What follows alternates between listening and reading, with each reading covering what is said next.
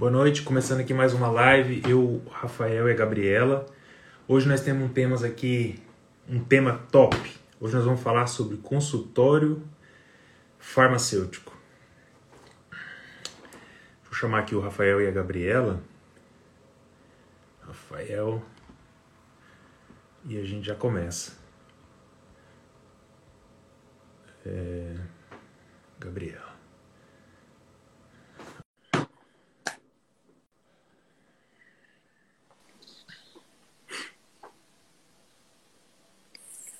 Fala, mano. Boa noite. Tudo bem? Boa, Boa noite. noite. Tudo Boa noite, certo? Gabriela. E aí, Tudo Rafa? certo. E aí? Tudo bom, graças a Deus. E aí? Tudo bem. Então, O tema tá de bom, só hoje é um vamos- tema mesmo. Coisa de cinema, o tema hoje. hoje. Hoje você pode desligar o Netflix e entrar aqui, que hoje o tema vai ser importantíssimo. Não é não, Rafa? Não é não, Gabriela? É, hoje a terra é pra tremer, né? É. Hoje nós vamos falar Posso- sobre consultório farmacêutico. Então eu vou falar como é que é o consultório farmacêutico aqui na Inglaterra. O Rafael vai falar o posicionamento dele, a Gabriela vai falar o posicionamento dela em relação ao consultório farmacêutico. Trouxemos aqui alguns dados, como que funciona aqui, quando surgiu o consultório farmacêutico aqui na Inglaterra, quais são os serviços que oferece. Então vamos falar bastante coisa. E por fim, então, a gente tem uma surpresa, vou falar um novo serviço farmacêutico que foi introduzido aqui no Reino Unido agora em janeiro. E, e como que esse serviço poderia ser levado aí para o Brasil?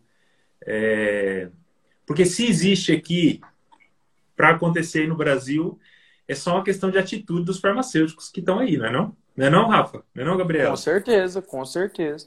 Ô, mano, vamos pedir todo mundo pra compartilhar essa live aí, que é um tema muito importante. A galera pediu esse tema, então por isso que a gente vai dialogar sobre isso, né? Então, assim, clica no compartilhar e vamos dialogar aí muito sobre consultório farmacêutico, falar implementação em farmácia, independente, o que que a gente pode aprender na Inglaterra, o que que a Gabriela pode trazer para nós de situações que já aconteceu com ela. Acho que vai ser uma live muito importante, né? E tem que ver ela com um caderninho, o meu já tá aqui. É, Fechou? anota. Eu sou. Eu já fiz especialização em farmácia clínica, então já tive uma certa experiência, porque a gente tinha muita aula prática em hospitais, em CAIS, então a gente já tem uma bagagem para trazer aqui para vocês e compartilhar. É algo É que eu aí. gosto muito. Martins, tá, tá travado os comentários aqui? Não, tá ok. Tô, ouvindo- tô vendo aqui os comentários todos.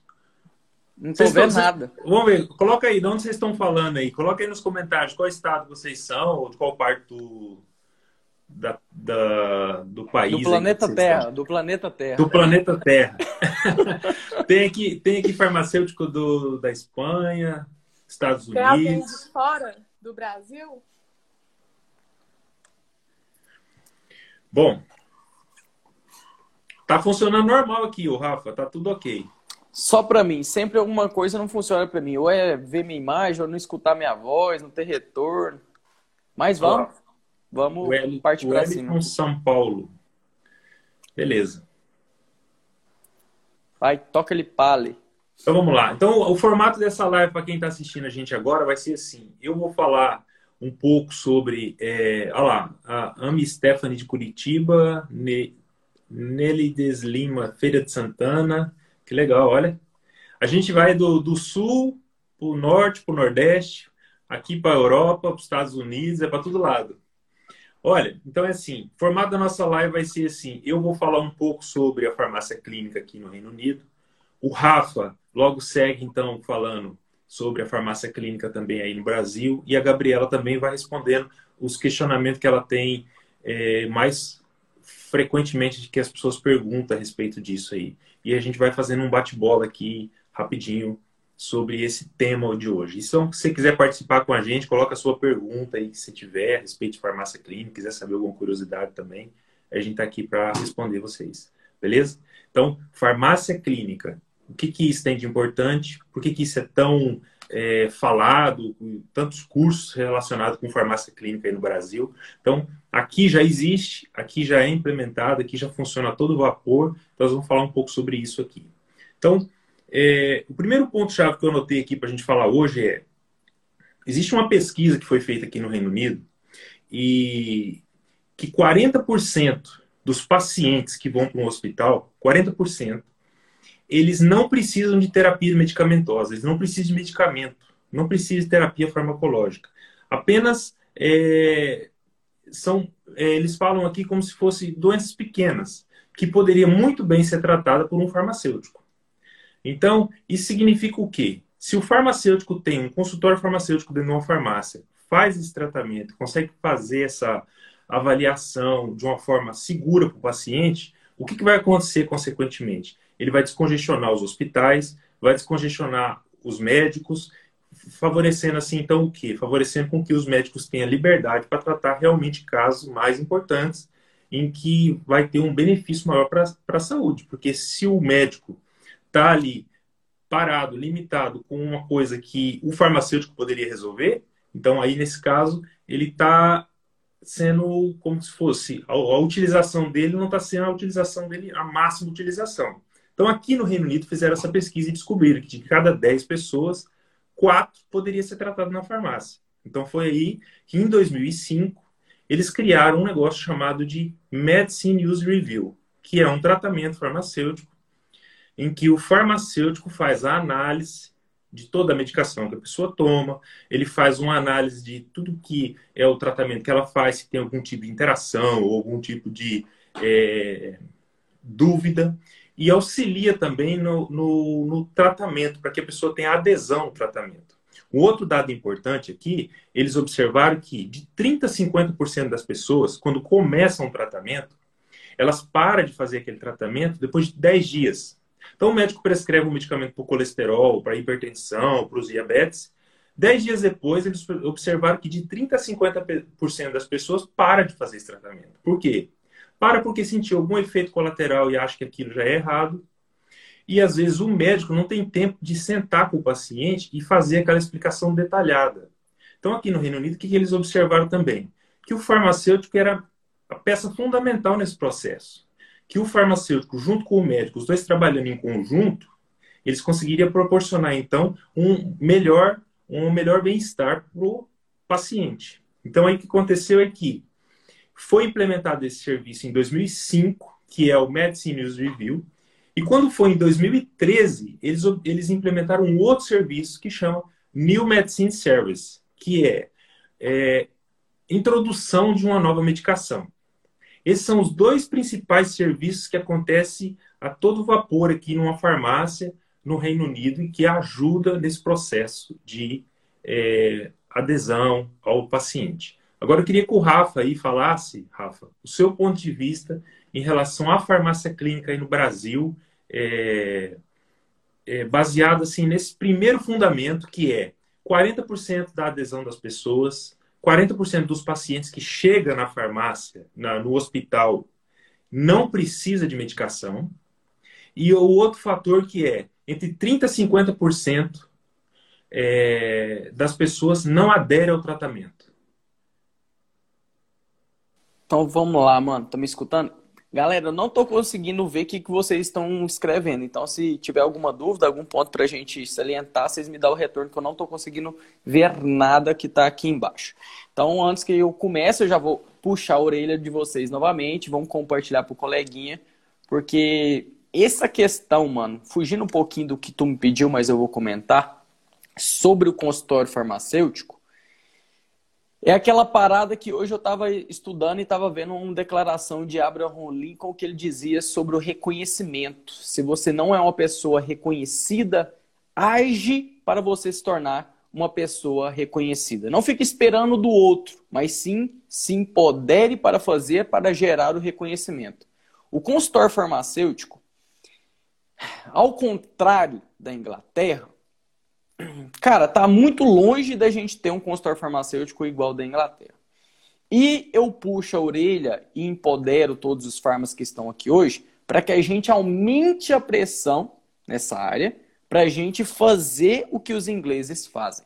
Porque se nós, né? Porque lá está escrito que farmacêuticos podem atuar. Não está escrito proprietários de farmácia. Então a gente tem que criar uma estratégia. Eu vou detalhar isso tranquilamente aqui durante a live para a gente se empoderar e gerar resultado nisso, né? E é onde que sai daquela parte de hipoterapia que a maioria gosta, que é o contato clínico, entender as intervenções, dialogar sobre o que o Martins trouxe e questionou sobre a não adesão do medicamento, que é uma realidade no mundo inteiro, não é somente na Inglaterra, não é somente no Brasil, né? Importante entender também sobre o nível de intoxicação a medicamentos, desde 1994, segundo a Cinetox, é o que mais causa, então já tem um papel do farmacêutico muito importante nessa intervenção. E, cara, em quesitos básicos, mano, eu entro num contexto que o cara entra num, numa farmácia para pegar um antigripal ali, ele tem aquele chazinho Vic, eu não sei nem se tu lembra do chazinho Vic, que tem paracetamol e ele manda um resfenol, ele quer um xarope de gripeol, e aí o paracetamol tá estourado. Daí é que entra um farma para fazer as pequenas intervenções, né? E esses pequenos é onde que eu sempre falo. Às vezes, a gente fica esperando o momento perfeito, a, o saber perfeito de interações, de intervenções, e esses pequenos detalhinhos tu não olha. E esses pequenos detalhinhos faz uma grande diferença para a nossa população. Sobre o quesito de do que tu me trouxe questionamento, é aí que entra o farma, né, mano? É aí que entra, em far, ou entre o farma, aí que a gente entra o maior contato com os médicos, né? Que a gente sabe que existe uma barreira, que a gente tem que quebrar essa barreira, não para se diminuir, né? Tem muita gente que fala, ah, não vou conversar com o médico porque ah, eles é chato demais, se eu correr atrás deles, eu vou me sentir diminuído perante a ele, mas não tu tem que fazer perante ao seu paciente, não é? Tá nem aí pro médico. O meu foco é no meu paciente ali. Se eu ter que ligar lá pro médico, ele me xingar, eu vou ligar, porque o meu foco é o meu paciente.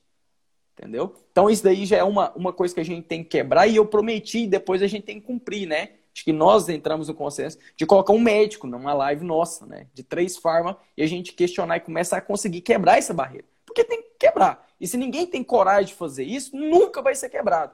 Então aí a gente entra do consultório, a gente ir para cima para ser executado, para ser algo que não fique só no papelzinho, que tem em prática. Hoje o Conselho Federal de Farmácia liberou um dado somente do grupo Prama Farma, tem 4 mil drogarias que já apresentam o serviço farmacêutico, então pode entrar lá no, no conselho já tem esse dado. Então, assim, tá entrando. A gente tem que se posicionar para cada vez mais ficar grudado na nossa população, gerar valor, gerar valor, gerar valor, que é algo que eu sempre falo, né? Gabi. Vamos lá. Pois é, pessoal, vocês vendo aí o, o Martins, o Rafael falando sobre a importância do farmacêutico, né, das consultas farmacêuticas para a população. E eu quero começar falando aqui minha parte, trazendo algo para a gente refletir, porque foi algo que eu fiz aqui no meu Instagram há um tempo atrás. Eu não sei se tem alguém aí que assistiu e que participou, mas é, há uns meses atrás eu fiz uma enquete aqui no meu Instagram, lá nos meus stories, perguntando é, assuntos relacionados a consultório farmacêutico.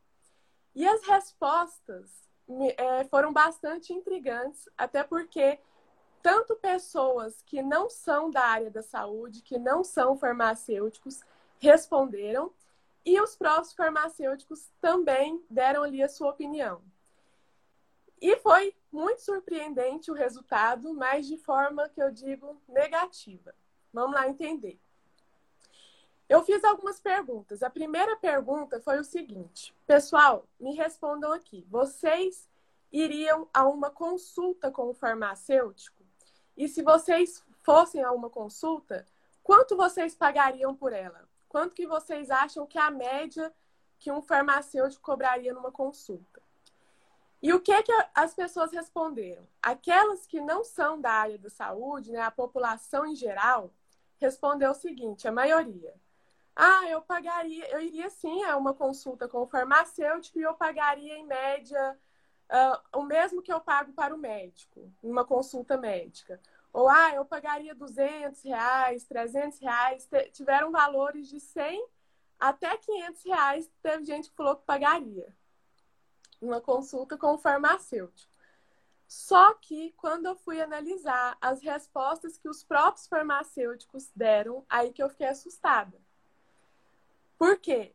Os farmacêuticos falaram o seguinte: muitos falaram assim, ah, eu não iria numa consulta farmacêutica. E os que falaram que iria, falaram assim: ah, se eu fosse, eu pagaria no máximo, estourando uns 50, 70 reais no máximo. E, e, assim, lógico que tiveram farmacêuticos que falaram valores mai maiores, que falaram que iriam a consulta, mas a média, né, a maioria falou que, se fosse, pagaria entre 50 e 70 reais no máximo. Então, o que, que eu percebi? As pessoas, a população clama pelo nosso serviço. As pessoas querem ser atendidas pelo farmacêutico, mas nós mesmos não nos valorizamos. Por que, que as pessoas falaram que pagaria o mesmo valor que uma consulta médica? Por que, que elas falaram que pagaria 200, 300 reais e o próprio farmacêutico falando que pagaria 50 reais? Então, é, a gente às vezes não se valoriza, está faltando valorização do próprio profissional. Né? A gente vê que as pessoas querem ser atendidas pelo farmacêutico, mas falta divulgação, falta mais garra do próprio profissional. E aí, até para responder a pergunta, né? Quanto que seria, em média, uma consulta farmacêutica? Essa pergunta, ela depende muito, né? Depende do quê? Vai depender dos serviços que você vai oferecer nesse consultório, da complexidade desse serviço. Tem serviços que você vai gastar 40 minutos, uma hora, numa única consulta. E tem outros serviços que são muito mais simples. Então, depende desses serviços, dessa complexidade e também depende da infraestrutura do seu consultório, se você investiu muito em equipamentos, é, enfim, é, na, na infraestrutura em geral.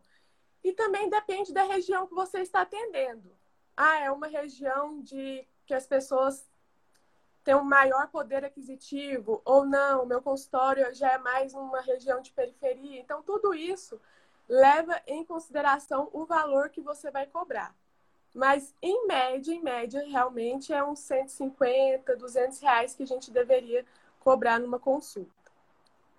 E aí, só para finalizar minha parte, a outra pergunta que eu fiz lá foi o seguinte: o que é que impede você de consultar com o farmacêutico em, em um consultório? De você ir a um consultório e ter o atendimento farmacêutico? A maioria das pessoas responderam o seguinte: consigo esclarecer minhas dúvidas lá no balcão da farmácia. Então, não preciso de consulta. Ou seja, muitas pessoas ainda não sabem quais são os serviços farmacêuticos. Porque o que a gente faz ali no balcão da farmácia, às vezes é esclarecer uma dúvida, fazer uma orientação. Aquilo lá não é, não é só aquilo que a gente faz dentro de um consultório, né? Tem diversos serviços farmacêuticos. E também a, a outra limitação que falaram é que ah, eu não consultoria com o farmacêutico porque eles só prescrevem MIPS. Então, às vezes, eu quero ir lá, eu quero usar um medicamento para hipertensão, um medicamento para ansiedade, e ele não pode me prescrever. Então fica um serviço muito limitado. E aí o que, que acontece? Por que, que a gente não pode escrever os prescrever os medicamentos tarjados, mesmo a gente sendo farmacêutico, conhecendo esses medicamentos? É porque farmacêutico, pessoal, não faz diagnóstico. Diagnóstico é o papel do médico.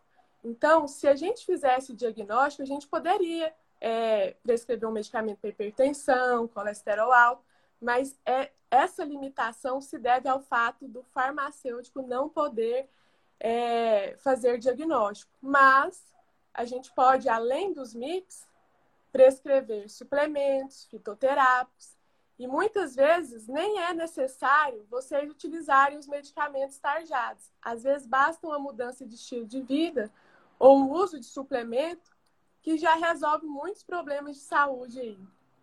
Ó, o Rafa caiu. Mas é isso uh, que eu queria falar nesse primeiro instante. Vou passar a palavra para você, o Martins.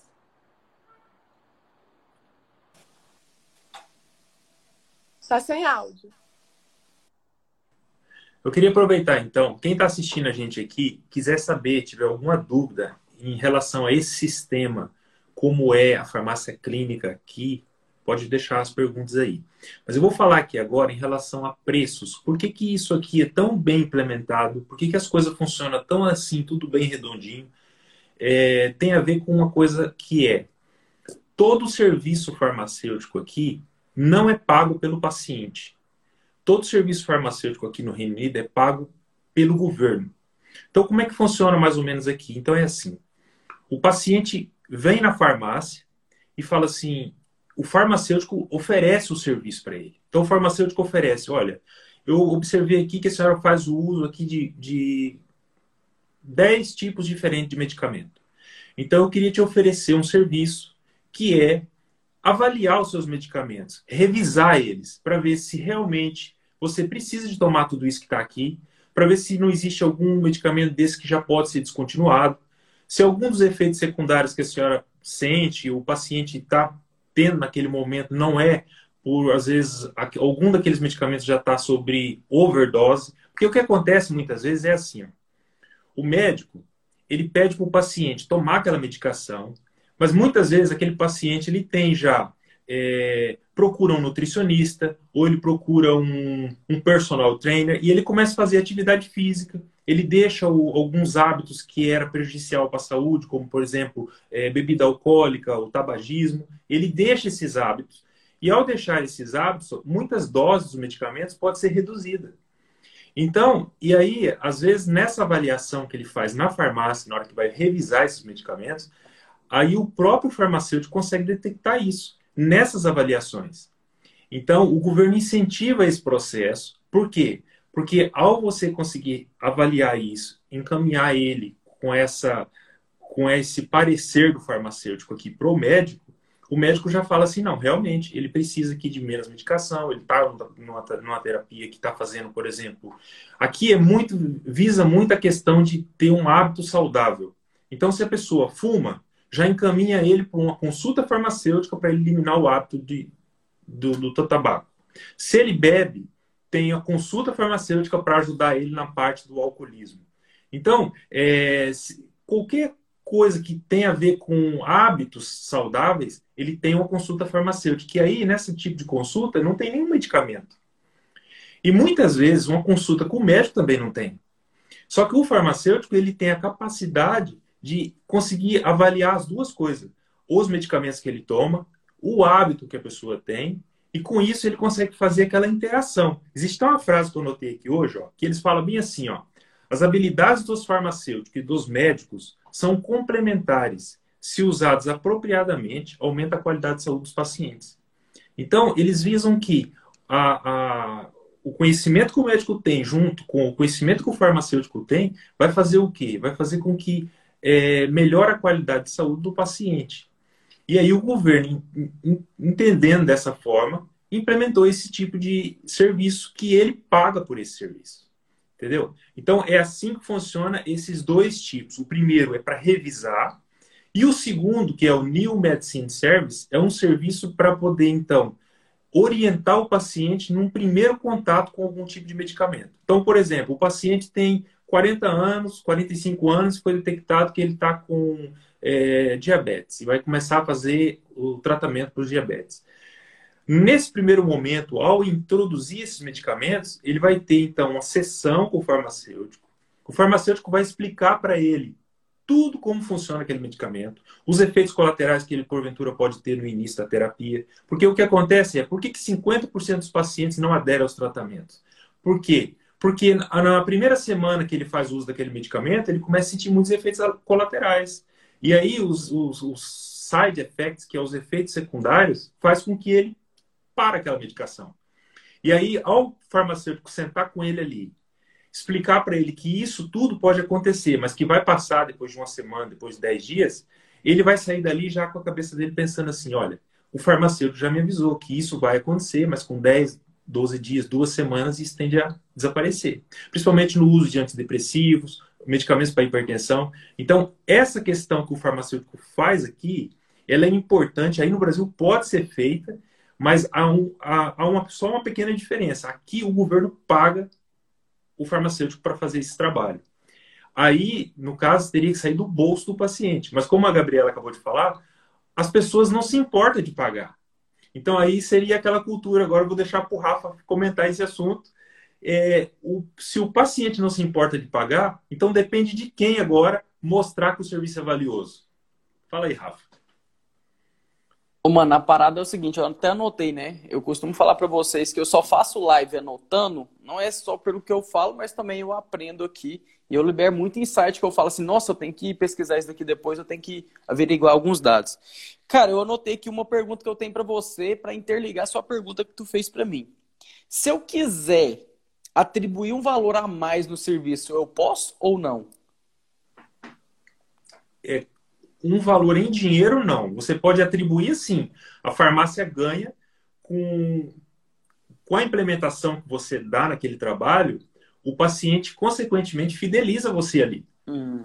Entendeu? Então a farmácia certo. ganha, porque aquele cliente, aquele paciente, vai consequentemente vir ali procurar o seu atendimento. Tá, e você ganha o que com isso? O farmacêutico, isso aí vai variar de empresa, de companhia para companhia. Mas as companhias aqui depende. Cada uma tem sua, o seu programa, mas no geral, eles a farmácia ganha uma porcentagem dos lucros. O farmacêutico tem uma porcentagem na quantidade de MUR que faz. Eles avaliam ali e dá uma, passam uma porcentagem para o farmacêutico. Tá, mas aí é da venda geral ou somente do seu serviço? Que tem provavelmente tem mais de um farma aí, né? Como que funciona daí? Não, isso aí seria na, na venda só do serviço. Tá, mas só o seu, na, né? É, Dos seus colegas... Venda... Não, na venda geral, na venda geral, o farmacêutico já está incluso no, nas horas e na negociação que tem no salário dele. Isso tá. aí seria. No, e também não são todas as farmácias. Se a farmácia não quiser repassar para o farmacêutico esse valor, ela não é obrigada. Mas a farmácia, mas na maioria das farmácias, como entende que isso é um serviço essencial, que é um serviço importante, para o farmacêutico fazer esse serviço com, com mais assim, né? Dá esse incentivo. Então ele acrescenta mais ali o farmacêutico nessa parte.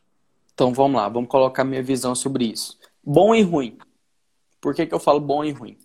Quando eu falo bom, é porque o próprio governo incentiva. Então a população sabe a importância do serviço, né? E eles têm já esse ato de falar assim: ah, vou lá no farm.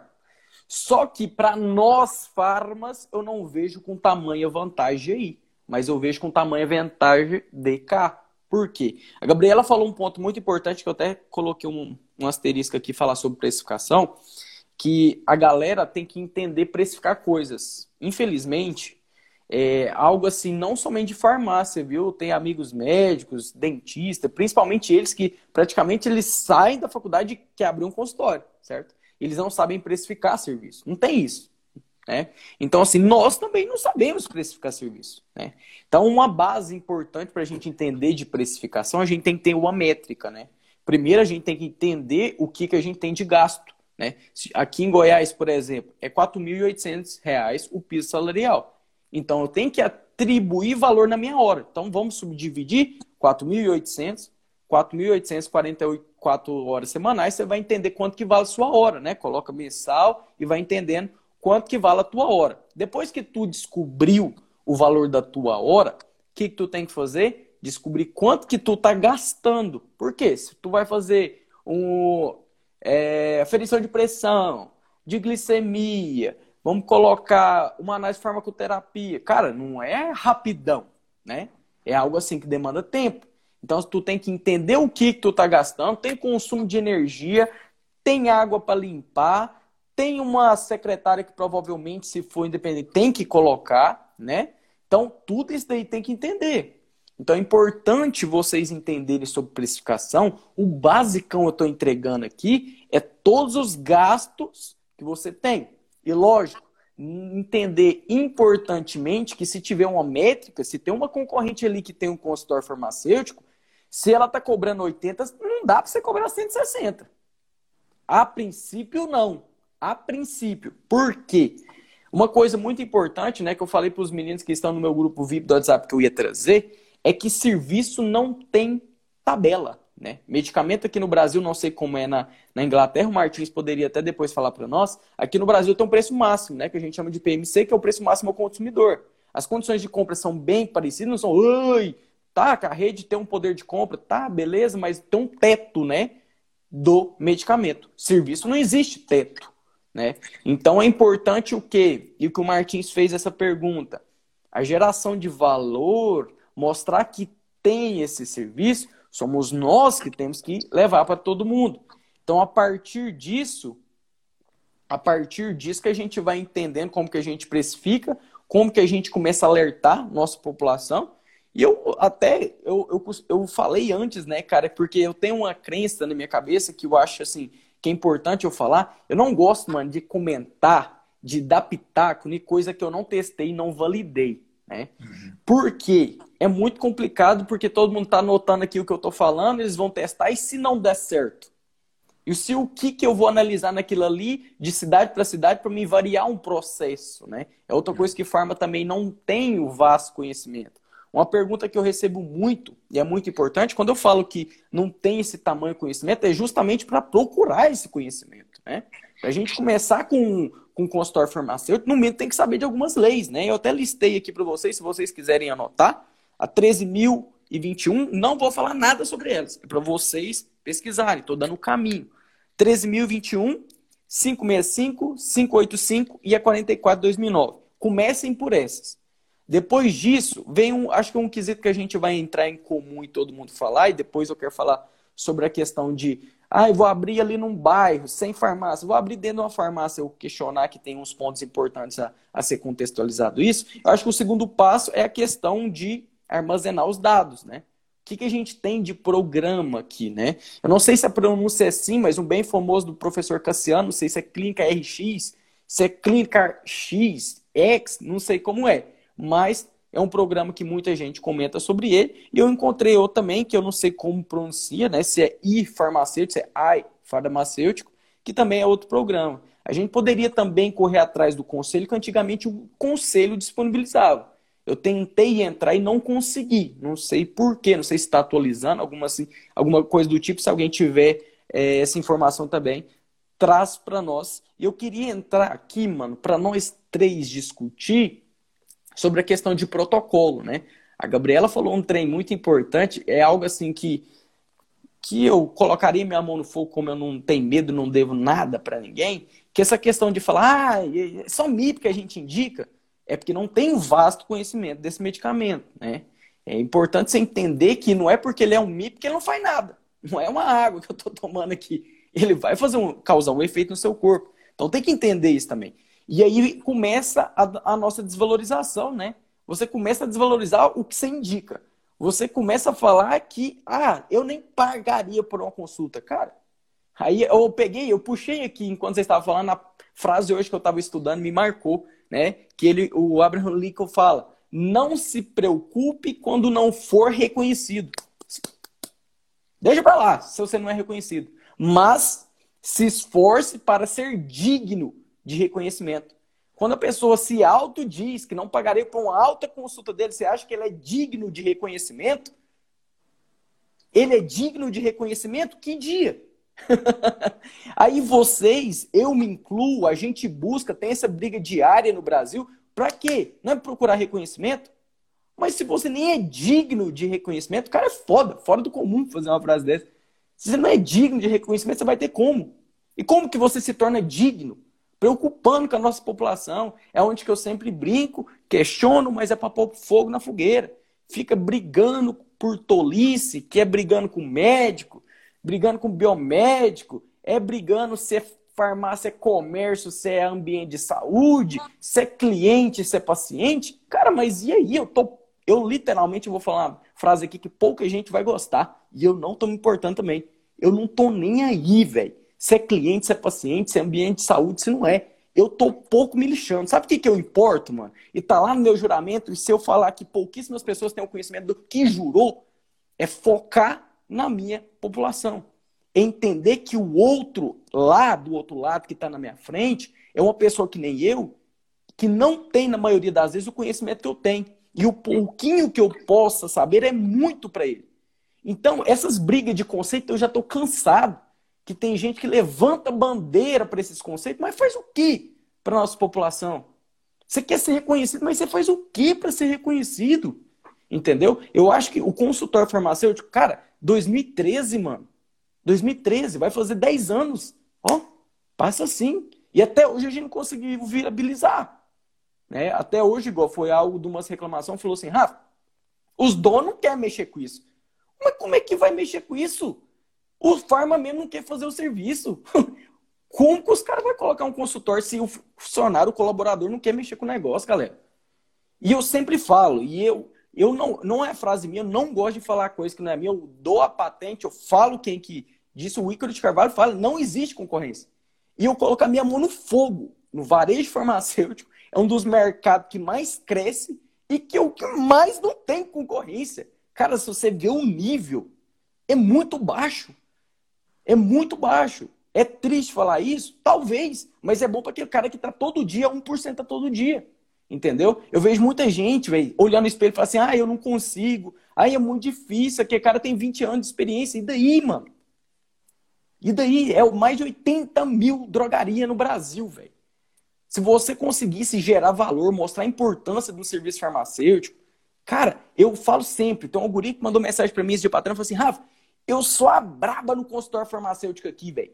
Nossa, eu destruo. O cliente vem aqui só para meu serviço. Eu fiquei mega feliz, velho. Eu fiquei puto de felicidade. Eu falei assim, cara de Deus. Eu falei assim, eu vou contratar você para trabalhar comigo então. Se tu é tudo isso. Mas aí, aí é onde que eu, eu tenho um coração bem mole, né? Aí eu falo assim, cara, se tu é tão boa assim, eu vou te ajudar. O que, que você vai fazer? Você vai criar uma carteira de clientes, você vai abrir um consultório farmacêutico fora dessa farmácia. Cara, se você tem uma carteira de cliente aí, você pode abrir um consultório aí com 15 mil, que é o que alguns gurus da internet falam que com, com 15 mil abre drogaria. Não abre drogaria com 15 mil, mas abre um consultório farmacêutico. Abre um consultório farmacêutico. E é muito importante citar aqui, para mim não falar demais, né, que eu acho que eu empolguei, é onde que, na questão do consultório farmacêutico, os caras querem um notebook de última geração quer a mesa não sei o quê, a mesa de vida transversal, não sei o quê. Cara de Deus, a maioria das pessoas não começa com a condição perfeita, não. Entendeu? Se a gente toda hora a gente ficar esperando a mesa perfeita, o receituário perfeito e blá blá blá, nunca vai sair do papel essa, essa lei aí, cara. Essa execução desse serviço que a gente tem que fazer. Entendeu? Então, literalmente, quando eu começo a esquentar assim, eu tô de boa, hein? Eu tô de boa hoje. Eu queria que colocasse pressão nisso daí, velho. Entendeu? Em nós mesmos. É nós. O contato aqui, esse dia pra trás, um cara, uma guria me questionou, o último, viu? A guria questionou assim pra mim: o que, que você acha do farmacêutico que vende e que aceita vender os medicamentos tarjados, que indica? Eu falei assim: tô pouco me lixando. Eu não tenho que preocupar no outro, velho. Vocês têm que parar de preocupar no outro, vocês têm que preocupar em você. O que, que você pode fazer para você crescer? Quando você foca muito no outro, você não cresce.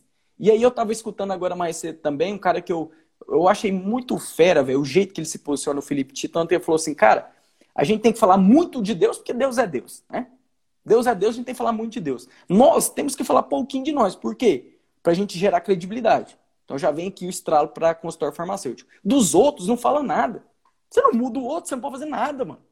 Entendeu? Então se o outro farmacêutico tá fazendo, deixa fazer, faz o seu. Entendeu? Foque em você. Certo? Então, isso daqui para estralar. Gabi, desculpa aí. Falei demais. Não, é, você está conseguindo ver os comentários aí, Rafael? Já voltou? Tem uma pergunta aí para você, do John.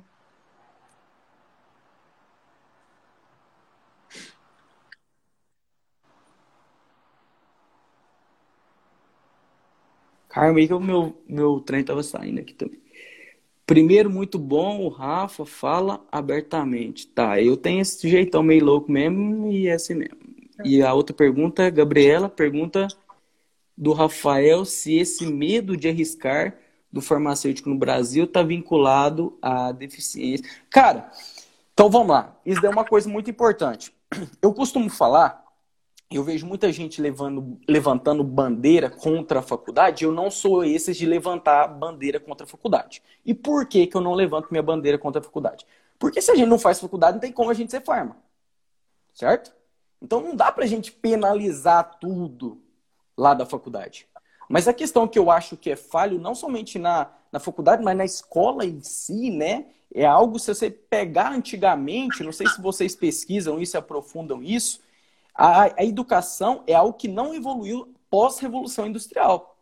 Entendeu? Não evoluiu. É o mesmo jeitinho. Se tu perguntar teu vô, eu pergunto meu vô, eram as cadeirinhas, sentadinho. Agora colocar lá agora, né? Tem algumas, né, que tem um computador, mas não mudou nada. Entendeu? Aí é onde que eu, esse dia para trás, conversei com a guria sobre isso. Eles querem colocar na sua cabeça o que, que eles querem que acha que você tem que saber. Eu costumo falar, cara, eu não fui um bom aluno, nunca fui um bom aluno, velho. Falar bem a verdade, se quem não sabia disso, eu vou deixar bem claro, eu nunca fui um bom aluno. Sabe por que, eu nunca fui um bom aluno? Porque eu era puto de aprender coisa que eu achava que não ia aplicar na minha vida. Entendeu? Eu falei assim, cara, eu vou aprender isso aqui pra quê? E eu era aquele questionador, sabe? Aquela criança que não morreu, que quando a gente é criança, Mãe, eu tenho que tomar esse copo de água por quê? O que, que é essa água? Que cor? A água tem sabor? A gente tem aquele espírito de perguntar, né?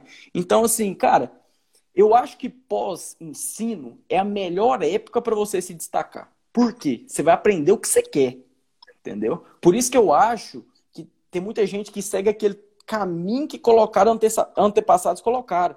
Você sai da escola, vai para a faculdade, pós-graduação, mestrado, doutorado. Toma cuidado, você está só nesse caminho aqui, ó. Você não consegue ver as outras oportunidades que está aqui, ó. O sol está estralado, mas aqui está com a sombrinha aqui tampando. Entendeu? Então toma muito cuidado com isso. Eu não digo que não tem que fazer, que eu acho que uma pós-graduação em farmácia clínica é muito importante. Mas não fixa seguro nela. Não acho que essa pós vai te dar o, todo o conteúdo que não vai te dar para você conseguir abrir um consultório farmacêutico. Não vai. Entendeu? Então aí entra naquela questão da gente, as condições perfeitas, não existe. Nem uma pós, nem uma especialização, nem um mestrado vai te dar as condições perfeitas para você atuar. Se fosse assim, então, questione o professor de uma pós, o professor de mestrado, por que, que ele ensina farmácia clínica, mas ele não tem um consultor farmacêutico até hoje. Certo? Então é um bom questionamento, né? Os caras falam, enche a boca para falar isso, é bom demais. Por que você não tem o seu? Já pensou nisso? Né? Por que, que os caras não têm o dele? Ah, não, que eu gosto de ensinar mesmo. Aí vai entrar no pai rico e pai pobre, que a gente falou na live semana passada, que o, o pai pobre falou assim: ah, eu sou professor, eu não posso ganhar dinheiro. Ah, isso não tem sentido, né? Hum, tem outra. Pode, pode tocar e depois eu vejo a pergunta. Tá. Então vamos lá. Eu vou seguir aqui, gente, respondendo a pergunta campeã que vocês me fizeram lá para trazer aqui para a live que é: vale a pena abrir um consultório farmacêutico fora da drogaria? E quais são os primeiros passos para abrir um consultório farmacêutico? Então, já pega aí um papel, uma caneta, que eu fiz um roteirinho aqui com os primeiros passos. É claro que eu vou falar aqui de forma mais resumida, porque se eu fosse detalhar tudo aqui para vocês abrirem um consultório farmacêutico, daria para ficar falando horas e horas. Mas eu trouxe aqui o passo a passo principal. Peguem papel e caneta. A primeira coisa que a gente tem que entender aqui: consultório farmacêutico é um empreendimento. Então, se você é farmacêutico, quer abrir o seu consultório, você tem que saber sobre empreendedorismo. Não adianta você só saber a parte técnica, saber só conteúdo de farmácia. Como que você vai manter um negócio se você não sabe nada de gestão, de marketing digital, de liderança. Então, tudo isso faz parte de um negócio. Então, a primeira coisa que você tem que fazer é estudar essa outra questão aí, a parte do empreendedorismo, que é o que muita gente não faz. Chega cru, ah, vou abrir um consultório farmacêutico. Terminei a faculdade agora e vai lá e acha que só com o conhecimento que ele adquiriu ali da farmácia basta. Mas é, o consultório é o seu próprio negócio. Então, você tem que saber administrá-lo, porque ele tem que gerar lucro para você para que ele continue funcionando. Então, essa é a primeira coisa. Mas aí vem o primeiro passo. Vocês têm que escolher um ponto adequado. Quer abrir um consultório? Primeira coisa, onde eu vou abrir esse consultório? muitas pessoas já pensam na facilidade. Ah, eu vou abrir um consultório que é perto da minha casa, porque já facilita a condução, a maneira que eu vou para lá. E essa é uma maneira errada da gente ver, porque a gente tem que pensar em um ponto estratégico. O que, que seria um ponto estratégico? É, você abrir esse consultório perto de outros locais que tenham estabelecimentos de saúde, por exemplo, clínicas, hospitais, drogarias. Então você tem que inserir o seu consultório no meio ali junto com esses com esses outros estabelecimentos de saúde, porque você já atrai aquele público para o seu consultório. É, se você abre em um lugar é, totalmente isolado, que não tem nenhum estabelecimento de saúde, o que vai acontecer? Dificulta as pessoas visualizarem é, o seu serviço, o que você faz ali. Então, a primeira coisa, abrir esse consultório perto de clínicas de hospitais. Segundo passo, fazer pesquisa de mercado. Isso é, é uma coisa que muitas pessoas não levam a sério. Pesquisa de mercado, o que, que significa isso? Você vai fazer entrevista com as pessoas na rua mesmo. Entrevistas, questionários, vai, vai nesses estabelecimentos de saúde que tem próximo ao consultório que você vai abrir, ao ponto né, que você escolheu. Chega lá e pergunta, lá no hospital, ó, qual que é o tipo de público que vocês costumam atender aqui? Será que são mais idosos? São mais crianças? Será que são pessoas mais entre 20 e 40 anos? Quais as doenças mais recorrentes? Às vezes você vai abrir o seu consultório, por exemplo, perto de clínicas que só tratam sobre, por exemplo, doenças do trato digestivo. Você pode, inclusive, especializar os seus serviços farmacêuticos, por exemplo, aos, é, aos, doen aos serviços que vai atender é, a doenças do trato digestivo. Então, você vai estudar mais especificamente sobre aquilo. Porque até estava falando com o Rafael, com o Martins, o, o Rafa até falou isso. É bom a gente especializar em uma área só, ou só trato digestório, só doenças, é, diabetes, hipertensão, porque a gente foca mais o conhecimento naquilo ali e, e atrai um público específico. Então, tudo isso é pesquisa de mercado, é pegar, fazer questionários, igual as perguntas que eu falei, que eu fiz aqui no meu Instagram, Quanto você pagaria numa consulta farmacêutica? O que é que te impede de ir no consultório farmacêutico? Tudo isso você pode estar perguntando às pessoas na rua, as pessoas que passam ali, para você entender o seu público. Quem que você vai atender nesse consultório? Então, isso é muito importante e se chama pesquisa de mercado. E também tem uma outra forma. Você pode pesquisar na internet, naquele Google Trends, é quando você pesquisa uma palavra específica e vê quantas pessoas estão pesquisando sobre aquele assunto, que tem a ver com o seu negócio, se as pessoas se interessam naquilo. Pode pegar dados do IBGE. Então, quanto maior quantidade de informações que você tiver antes de abrir o seu consultório, é, melhor vai ser é, o desenrolar. O terceiro passo aqui são as exigências legais, né? Claro, você vai ter que abrir um CNPJ, é, vai ter que a vigilância sanitária vai ter que estar tá ali, vai ter que ter o alvará, o corpo de bombeiros. Então, toda essa parte burocrática também é muito importante.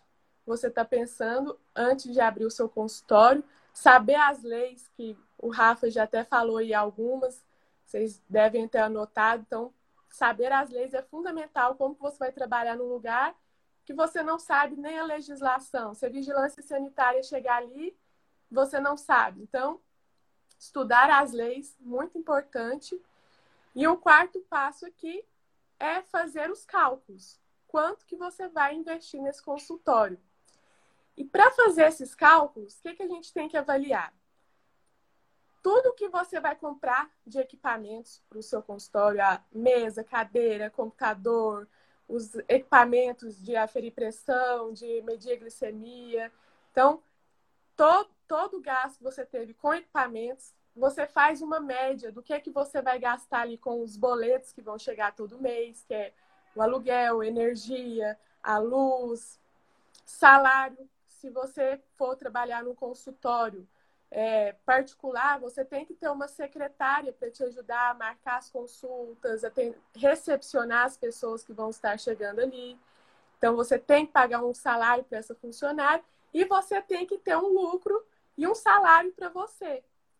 Então você faz o cálculo de tudo isso, que são as despesas, e aí como que você vai saber é, como que você vai acobertar essas despesas e ainda, e ainda ter lucro.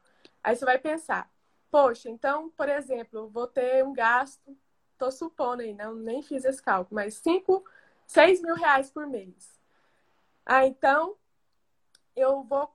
Quantas consultas eu tenho que fazer em um mês para poder é, atingir esse valor e ainda ter um lucro? Quantas consultas por dia? Qual, qual o tempo máximo de cada consulta para eu poder atingir essa meta de consultas diárias? Então, tudo isso leva em conta aí para você manter o seu consultório pagando as despesas e ainda recebendo o, o, o seu lucro. Então, é só para re, revisar. Primeiro, escolher o ponto de forma estratégica. Segundo, fazer a pesquisa de mercado. Terceiro, fazer as exigências legais. E, por fim, fazer os cálculos de quanto você vai gastar e o quanto você vai cobrar nessas consultas para poder pagar essas despesas e ter o seu lucro. Esse aí é só o básico que vocês devem fazer para quem está pensando em abrir seu próprio consultório. Ô, Gabriela, gostei, viu? Parabéns. Gostei. Você viu, né? Eu tô estudando, tô só... Gostei. Tem uma coisinha aí que você esqueceu, mas você sabe, mas você esqueceu. Ah, pouquíssimas, pouquíssimas pessoas, pouquíssimas pessoas se alertam. Mas eu não vou falar agora. Martins, se fosse tu, mano, abrir o consultório farmacêutico, porque agora já tá quase no, na parte final, além de complementar esse novo serviço que tem na Inglaterra, cara, qual conselho tu daria e por onde que tu, começava? E o que, que tu ia fazer para abrir um consultório farmacêutico? Olha, eu, eu aproveitando essa, essa pergunta sua e responder também a pergunta da menina que colocou aí se a falha é na universidade. Então já dá para mim encaixar isso tudo na mesma resposta. É, eu acho assim, o farmacêutico ele tem que ter mais confiança nele e saber que isso não é um, um, um bicho de sete cabeças. O cara, na hora que ele vai para a prática, na hora que o farmacêutico ele vai para a prática, o que ele tem que fazer para ele poder pegar confidência, para ele poder ficar assim, seguro de si mesmo, é estudar, entendeu? Ele está na prática, aconteceu um evento com ele naquele dia, ele chega em casa, ele abre o livro, vai estudar justamente aquilo que aconteceu. Com isso, ele vai memorizar melhor aquele, aquele, aquele cenário. E aí, numa próxima eventualidade, um outro cenário parecido com aquele, ele já vai saber como que vai sair. Então, na prática é que se aprende. Então, por exemplo, eu vejo as pessoas falar muito, discutir sobre muito é, conteúdo farmacêutico, eu vejo gente vendendo curso para conteúdo farmacêutico. Eu acho sim, cara. Você saiu da universidade, você já sabe o básico já. Você já tem as noções básicas de farmacologia, é, sobre todo o processo do medicamento, você já tem. Então, o que, que vai faltar agora? O que vai faltar é aquela coisa que às vezes na universidade a gente não aprende, que é colocar as informações pra, de forma que elas fazem sentido. Né? Então, por exemplo, você aprende para que, que serve o mecanismo de ação do atenolol, do captopril, do, do glibenclamida, do metformina, mas na hora que chega um paciente que toma 14 comprimidos, daí como é que você associa aquilo tudo? Se você aprendeu tudo aquilo de forma individual, você formou dentro do seu cérebro uma caixinha para metformina, uma caixinha para amoxicilina, uma caixinha para isso, aí você aprendeu que esse dá interação com aquele, mas e esse com o outro? Aí você não sabe. Então é na prática que aprende. Então, é como o Rafa acabou de falar e a Gabriela falou muito bem. Você vai para a prática, você vai aprender tudo isso. Só que para você aprender tudo isso, não é só olhando o que está acontecendo, é chegar em casa, depois de um dia de experiência, abrir o livro e falar assim: deixa eu anotar aqui os principais pontos. Olha, quando eu vim aqui para a Inglaterra, e eu me dei, dei, de cara com esse serviço aqui, com o dia a dia do farmacêutico, porque o farmacêutico aqui, quando eu cheguei, eu estava muito, assim, perdido porque em Portugal, quando eu trabalhei de farmacêutico lá, não tinha esse serviço como é aqui. Então eu fiquei um pouco perdido no começo. Até que eu, cheguei e falei assim: o que, eu vou ter que fazer para poder acompanhar esses farmacêuticos daqui? Porque os farmacêuticos daqui, cara, eles eram tipo médico. Ele chega o paciente ali, ele já fala: ó, esse aqui está com a dose superior, esse aqui está com a dose inferior, eu tenho que intervir aqui, ligar para o médico, já intervir. que, que eu fiz?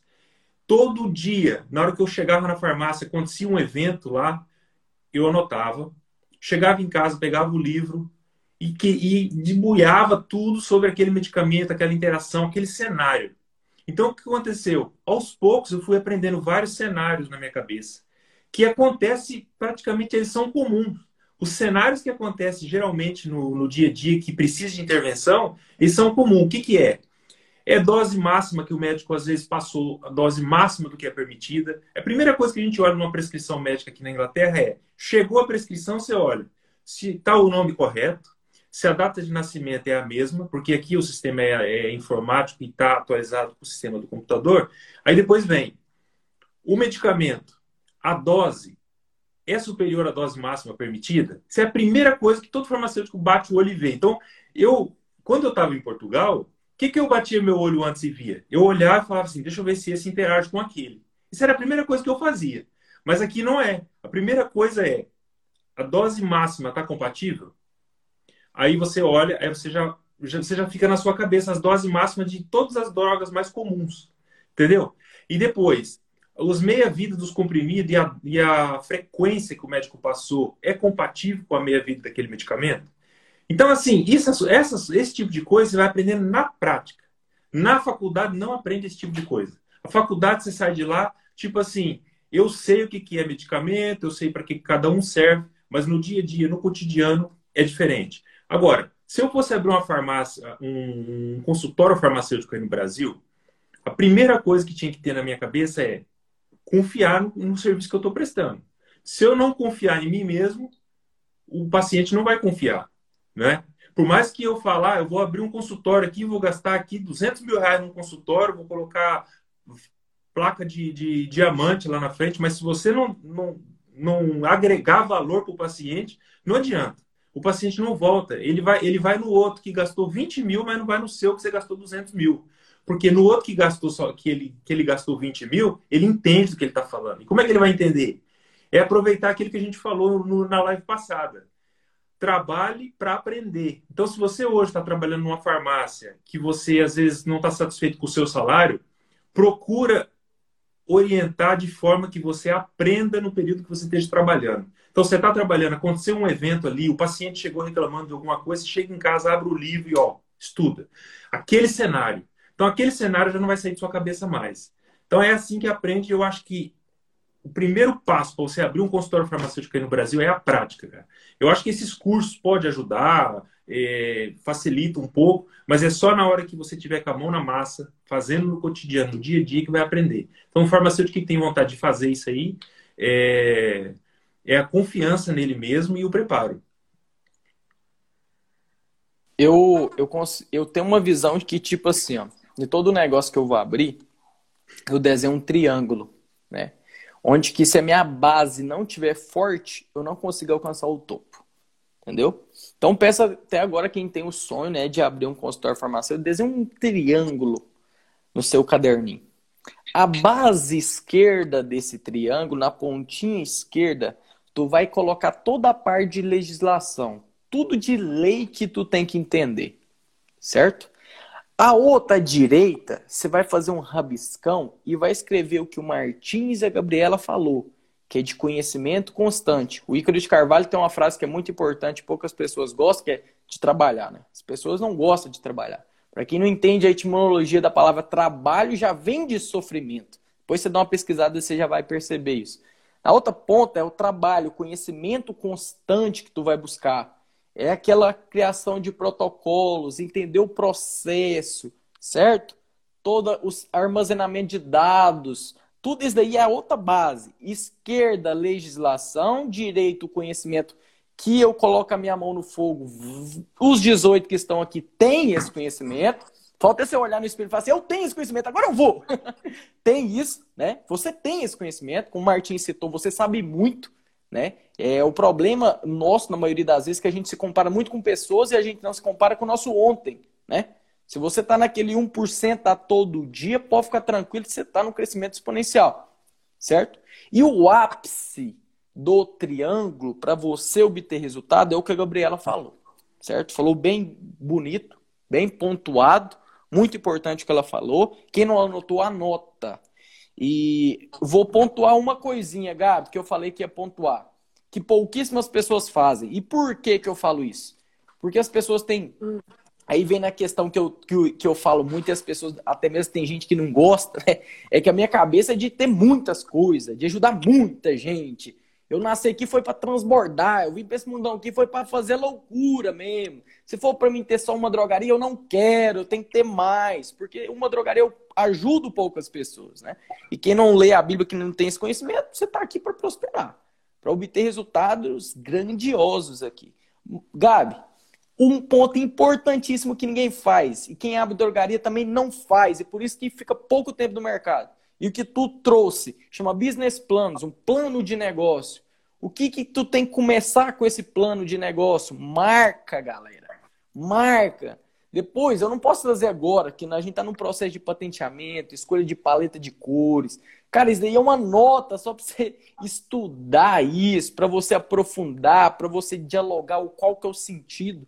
E eu vou falar para vocês que a minha marca é disruptiva, não tem no mercado. É um nome que o cara fala assim, meu Deus, que nome é esse? Tem nada a ver. Mas depois você entender o porquê que eu estou colocando esse nome, o sentido da minha logo. Então, assim, para a gente começar né? Eu diria que eu começaria como eu estou começando, né? É entender sobre marca, criar um, processo, um plano de negócio, né? Porque aonde que a gente se diferencia no valor do serviço é na sua persona. Se você não tem uma marca forte, o que que acontece? Vai diminuindo o valor do seu produto. Sabe aquela marquinha, quer ver? Todo mundo sabe. Sabe aquele cafezinho, Martins e Gabriela, aquele cafezinho que no meio assim, ó, é tipo uma mulherzinha do mar e é verdinho um círculo. Qual que é o nome daquele café? Qual que é o nome do café? Vocês sabem? Eu sei qual que é, só que não... Qual que é, Martins? Tem muito aí. Oi? Qual café você falou? É uma bolinha? Isso, uma bolinha verde, assim, no centro do copo, copinho branco, parecendo uma mulher do mar lá. Ah. Vamos ver se os. Qual que é o nome? Quem que aqui embaixo acerta? Eu não tomo café, pô. Você falou o cara errado. então tá bom, vou, vou pegar outro. Não, vamos, vamos pegar uma grande? Starbucks. Aê! Acertou, acertou. E por que, que você vai lá na vendinha do seu Zé, o mesmo café, mesmo o gosto do café é 15 vezes mais barato. Marca. Marca. Por que, que ninguém toma conta da Coca-Cola? Ninguém chega perto. Cara, se vocês analisarem quanto que a Coca-Cola gasta de marketing, é fora do comum. E já para trás eu fui estudar sobre a marca deles, né? Porque a minha empresa é focada em equity, né? Eu tenho uma geração de marca, contextualizar, povo gravar minha marca para depois eu vender. Eu faço empresa para vender, né? Martins teve uma honra de entrar em contato com o Flávio Augusto e falar que a empresa tem três fins, né? Ou quebra, ou deixa de herança, ou você vende. Meu filho, meus filhos eu vou ensinar eles a trabalhar. Não vou precisar deixar de herança. E quebrar, eu não vou quebrar. Meus drive não é para quebrar. E a terceira é vender minha empresa. Então, tá tem entendimento disso. Construção de marca. Agora que voltou. Ah. Então, tem esse entendimento de construção de marca. E nessa parada de construção de marca, entra marketing. Uma, um quesito que muita gente pergunta é questão de em farmácia ou fora da farmácia. Cara, em drogaria o seu cliente está lá. Entendeu? Você tem que criar um processo para colocar ele dentro do consultório. Mais simples, mais fácil. Eu estou terminando o triângulo. Eu estou contextualizando o ápice do, do triângulo. Primeira coisa que eu falei foi marca. A Gabriela falou sobre local, não vou falar sobre local. Ela falou bem sobre local. E eu colocaria mais importante, cara, se eu pegar, se eu hoje entrasse para abrir um consultório farmacêutico, o primeiro lugar que eu abriria numa clínica que tem 20 médicos. 20 médicos eu ia ficar do lado dos caras. Por quê? Porque Cara, é 20 médicos para falar assim, cara, eu vou indicar esse remédio aqui, mas desce lá no farmacêutico para ele analisar os outros remedinhos que você toma. Você tá louco? Imagina! Outra coisa muito importante, conta passante, quantas pessoas está subindo nesse edifício.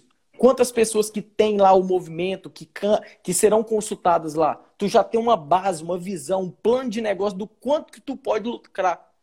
Certo? Isso daí é plano de negócio. Você não vai aprender isso na faculdade, não. Nem em pós-graduação. Eu tô abrindo aqui, Martins, eu até ia falar, mas como eu prometi para alguns meninos que eu ia deixar essa live salvo, nem poderia deixar salvo, porque isso daqui é o que eu vou executar, né? Isso aqui é, é os ovos de ouro, né? A questão do marketing, se é independente, se está ali mais num consultório, num edifício de consultório médico, por exemplo, tu tem que investir mais, tem que ter o conhecimento de não somente do Instagram, que agora virou o ápice de anúncios, toda hora você vê, no Facebook também, no Google também, mas nos outros meios, né? Panfleto é muito bom, tu tem que criar estratégia sobre isso. E, cara, vou falar uma coisa. Eu falei só para meus alunos, eu vou falar aqui hoje, porque eu tô gostando. E eu não sei se você está com pressa de nós finalizar a live. Se estiver, vocês falam, que eu fico calado. E eu contei para a Gabi, né? Segunda, né? Segunda eu contei se fosse para mim fazer o que, que eu faria, né? Com a minha visão de negócio, o que, que eu faria. Cara, primeira coisa, eu escolhi um nicho, né? Drogaria, não. Não escolheria um nicho. Eu atenderia todo mundo. Fora de drogaria, eu escolheria um nicho, né? E até que eu puxei a orelha da Gabriela, eu falei assim, cara, você tem que abrir, você tem que abrir. E aí ela citou, falou assim, nossa, a área de suplemento que eu tô ali direto, né? Seria uma boa, seria uma boa. Então, vamos colocar o exemplo da Gabriela? Vamos colocar o exemplo da Gabriela. A Gabriela vai abrir um consultório farmacêutico, eu estou mentalizando e provendo a vida dela, certo? Então ela vai abrir um consultório farmacêutico. Ela vai ganhar com serviço, certo? E se a Gabriela tivesse uma farmácia de manipulação? Ela ganharia com produtos. E se a Gabriela criasse um curso, um e-book digital para ensinar outros farmacêuticos o passo a passo que ela está executando para ela obter resultado. O que, que eu chamo isso? Eu costumo brincar com um termo que eu que inventei, todo negócio eu tento ver essa viabilidade, que existe as migalhas do pão, certo? O pãozinho e o dono da padaria. Se tu aprofundar, todo negócio tem que ter esses três pilares. Tem três pilarzitos para você ter uma renda, entrada de dinheiro, ter uma rentabilidade. Por quê? Eu falei isso. Eu não abriria a drogaria para mim ficar brigando nem precinho de commodity. O que, que é commodity? É a mesma condição de valor, preço tabelado, você não tem como diferenciar. O meu captopril da MS é diferente do captopril que a Gabriela vende da MS? Não. Não é. Então, como é que eu vou obter resultado nisso? Começa a prestação de serviço, geração de valor. Por que, que a maioria das farmácias fecha hoje no Brasil? Abre rápido e fecha. Mesmo jeito que abre uma, fecha duas. Não tem plano de negócio, não entende sobre serviço, não sabe fazer uma boa precificação. E do mesmo jeito que eu estou dando exemplo de drogaria, é o consultório farmacêutico. Se eu abrisse hoje, eu, eu consigo abrir um consultório hoje com 15 mil reais, mas com essas estratégias. Uma estratégia com plano de negócio a longo prazo. Se eu não consigo ter uma farmácia de manipulação, por exemplo, hoje, eu fazia parceria. Se eu não tenho condição de investir em marketing, o que eu faria? Bati um papinho com os médicos. Ou, entrou um cliente aqui, eu vou falar que sou o melhor médico. E se entrou um aí, você fala, eu sou o melhor farmacêutico. Certo? E venderia meu produto. Eu venderia o que eu testei e foi validado. É que nem o método, né? Por isso que eu falo, eu falei assim, cara, é foda eu falar disso, porque eu estou falando de uma coisa que eu não gosto de falar, que eu não testei não validei. Então, do mesmo jeito, é o método. O método OPN é focado para quem? Para quem quer obter resultados grandiosos drogaria, de entregador que eu era, a ser gerente e abrir sua própria, tá lá. E é o que o Martins falou, a faculdade não vai ensinar isso daí. É a prática que você tem do dia a dia, as intervenções, você vai. E eu, e eu, eu costumo falar, né, mano? O método tem que ser atualizado. Ixi, acho que a Gabi saiu. Atualizado constantemente por causa disso. Porque toda vez tem uma objeção diferente. E eu tenho que quebrar essa objeção, né? E aí, mano, você quer esperar ela voltar ou finalizamos? Galera, coloca dúvida aqui. Se vocês colocam umas dúvidas, eu, nós respondemos. Eu chamei ela de novo aqui, mas, ô, ô Rafa, é...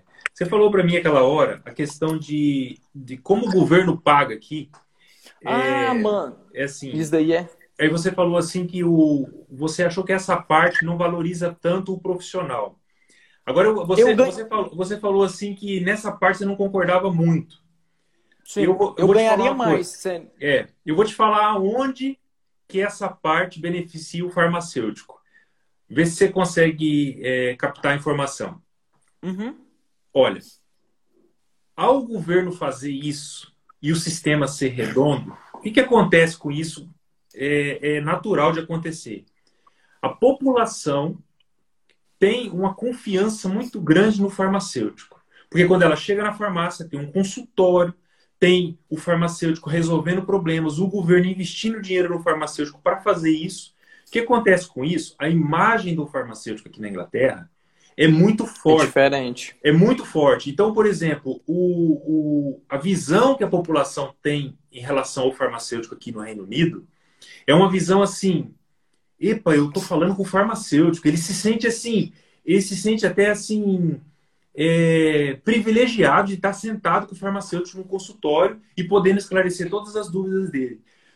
Isso aí é o que eu percebo no dia a dia trabalhando aqui. Eu percebo que, a, como a Gabriela acabou de falar, é, ela tá falou que na, na, no, no Instagram dela colocou a pergunta e os farmacêuticos mesmo não se valorizam. Aqui, os farmacêuticos se valoriza e valoriza os colegas. Eu faço, eu faço parte de um grupo no, no Telegram que só farmacêutico da Inglaterra, tem mais de 3 mil, e eu vejo eles se comunicando e os caras tudo falando. Então acontece assim: os farmacêuticos eles têm noção do valor deles. Entendeu? Então, ao, ao ele ter o, a noção do valor que ele representa, acaba que essa questão de ele achar que ele não tem valor não acontece.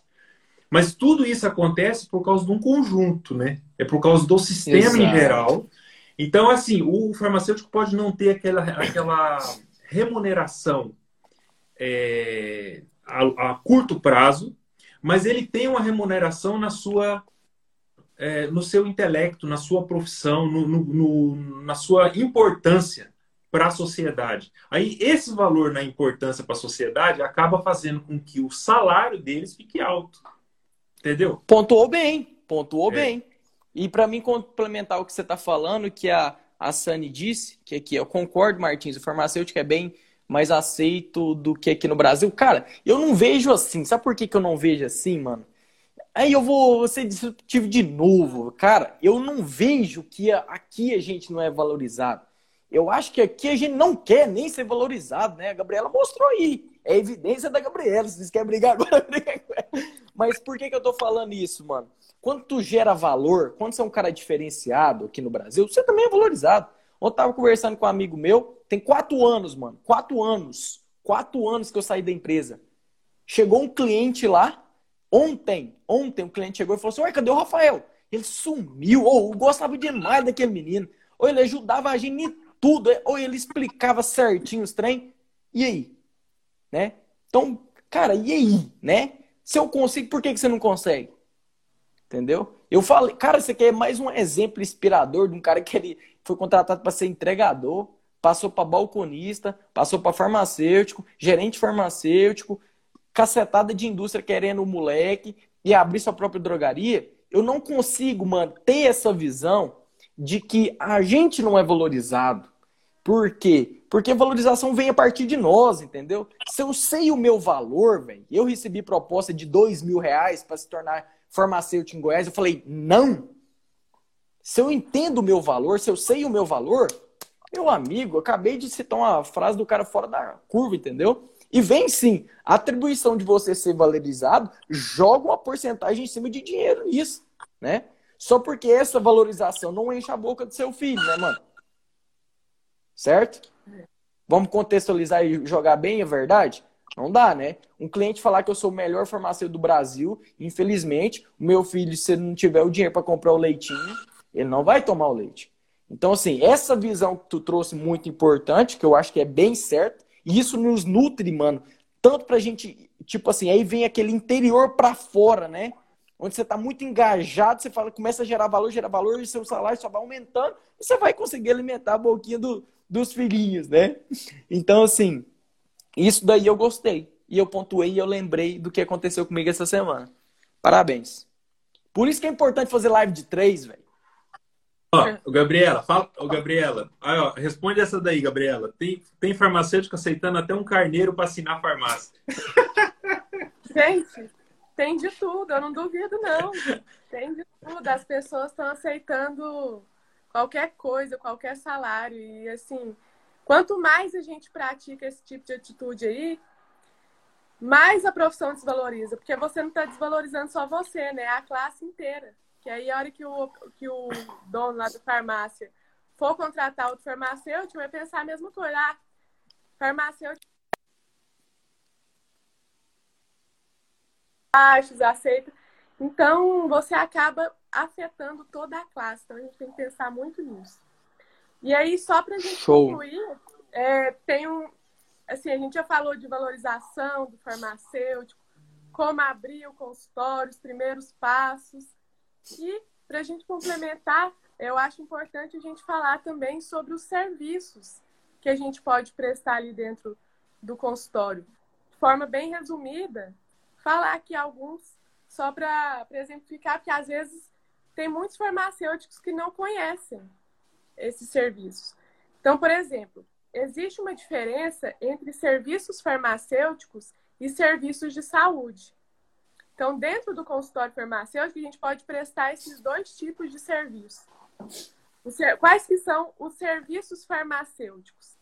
É o acompanhamento da farmacoterapia, conciliação de medicamentos, rastreamento em saúde. A gente pode ajudar a fazer o desmame de benzodiazepínicos em pacientes idosos.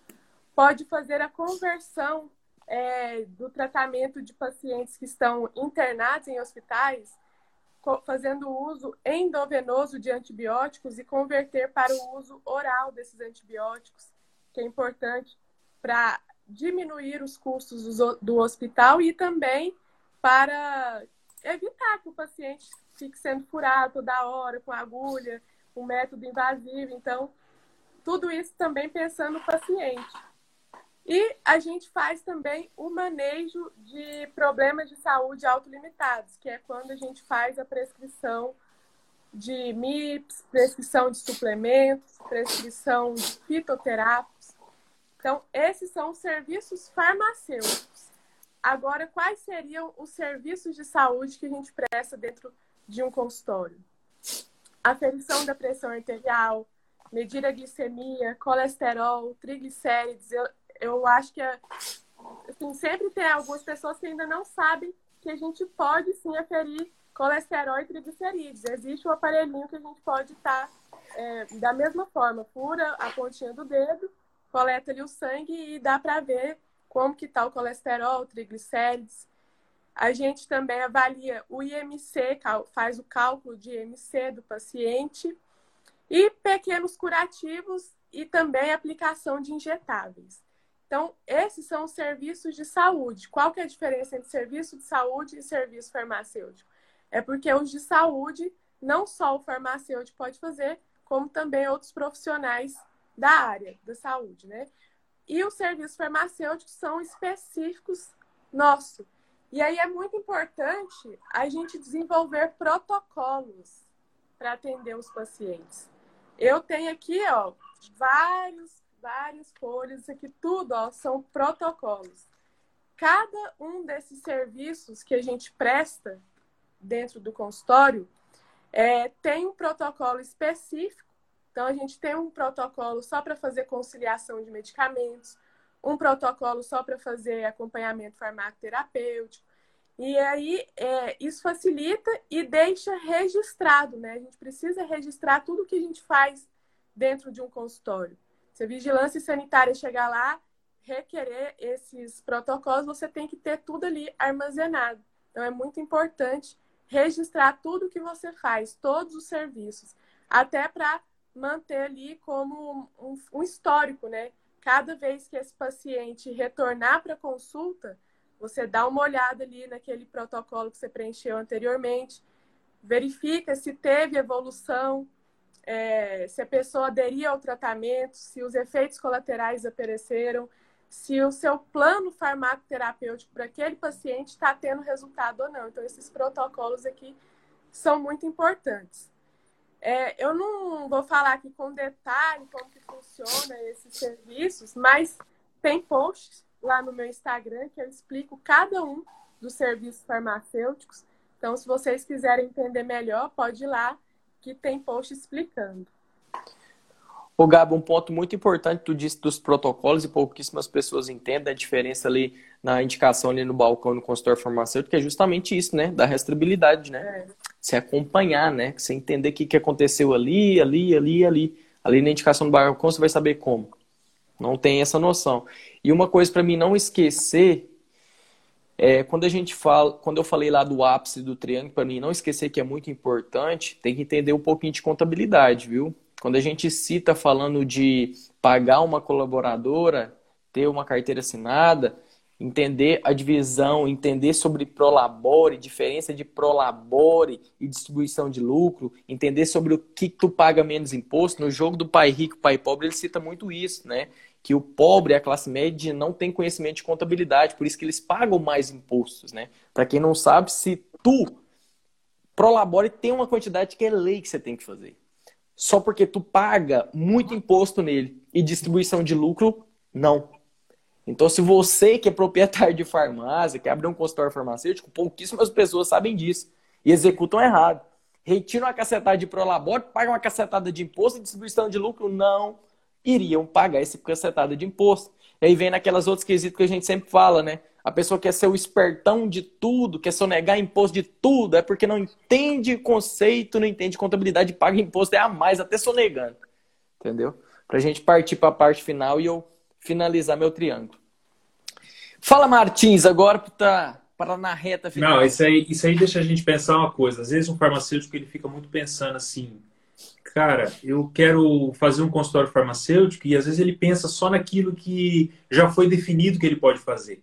Mas ele pode, é como o, o, Walt Disney falava, se você pode sonhar, você pode fazer tem que fazer. O que, você pode fazer para poder melhorar a saúde do paciente? Inova, cria uma coisa nova, faz alguma coisa que vai gerar valor. Aquilo com certeza vai te dar resultado. Só que para você poder inovar, tem que estar tá preparado.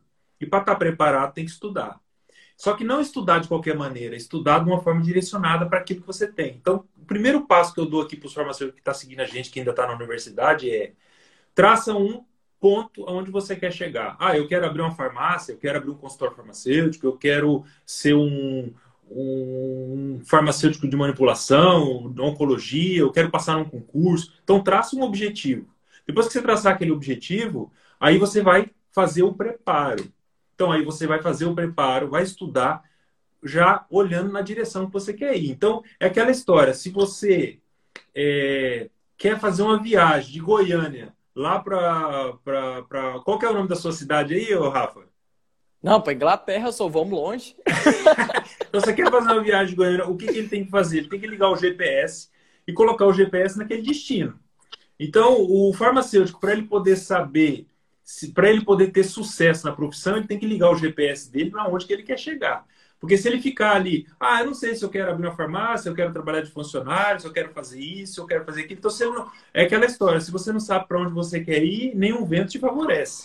Então, você tem que saber, eu formei em farmácia, agora eu quero fazer isso, eu quero manipulação. Então, você vai ter que estudar tudo sobre manipulação para você chegar na manipulação e ser o melhor na manipulação. Ah, eu quero abrir um consultório farmacêutico. Estuda tudo sobre o consultório farmacêutico para quando você abrir o seu, ser o melhor da cidade, onde você estiver. E daí, com isso, você vai explodir. É isso aí. Que isso! O Martins falou, Martins falou em um ponto muito importante. A gente tem que começar ó, desde quando a gente está lá na faculdade.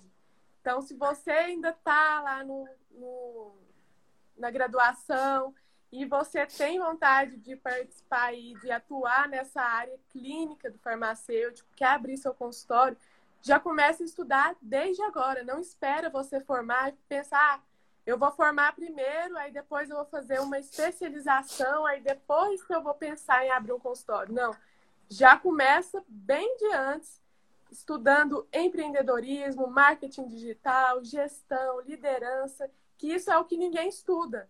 E é, e eu, e é como eu expliquei para vocês.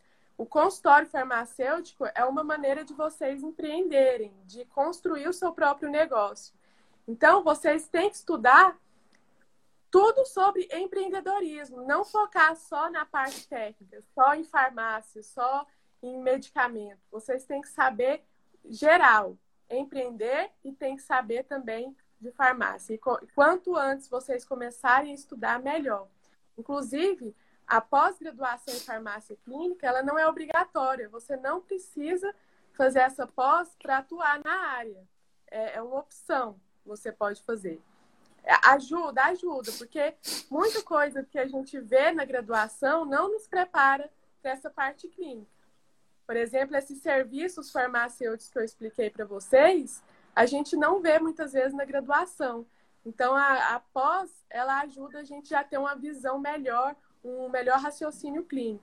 Mas você pode também, claro, estudar por, por conta própria e daí quanto antes você começar, mais preparado você vai estar quando chegar esse momento. Então, se é o sonho, já comece aí o quanto antes para ontem.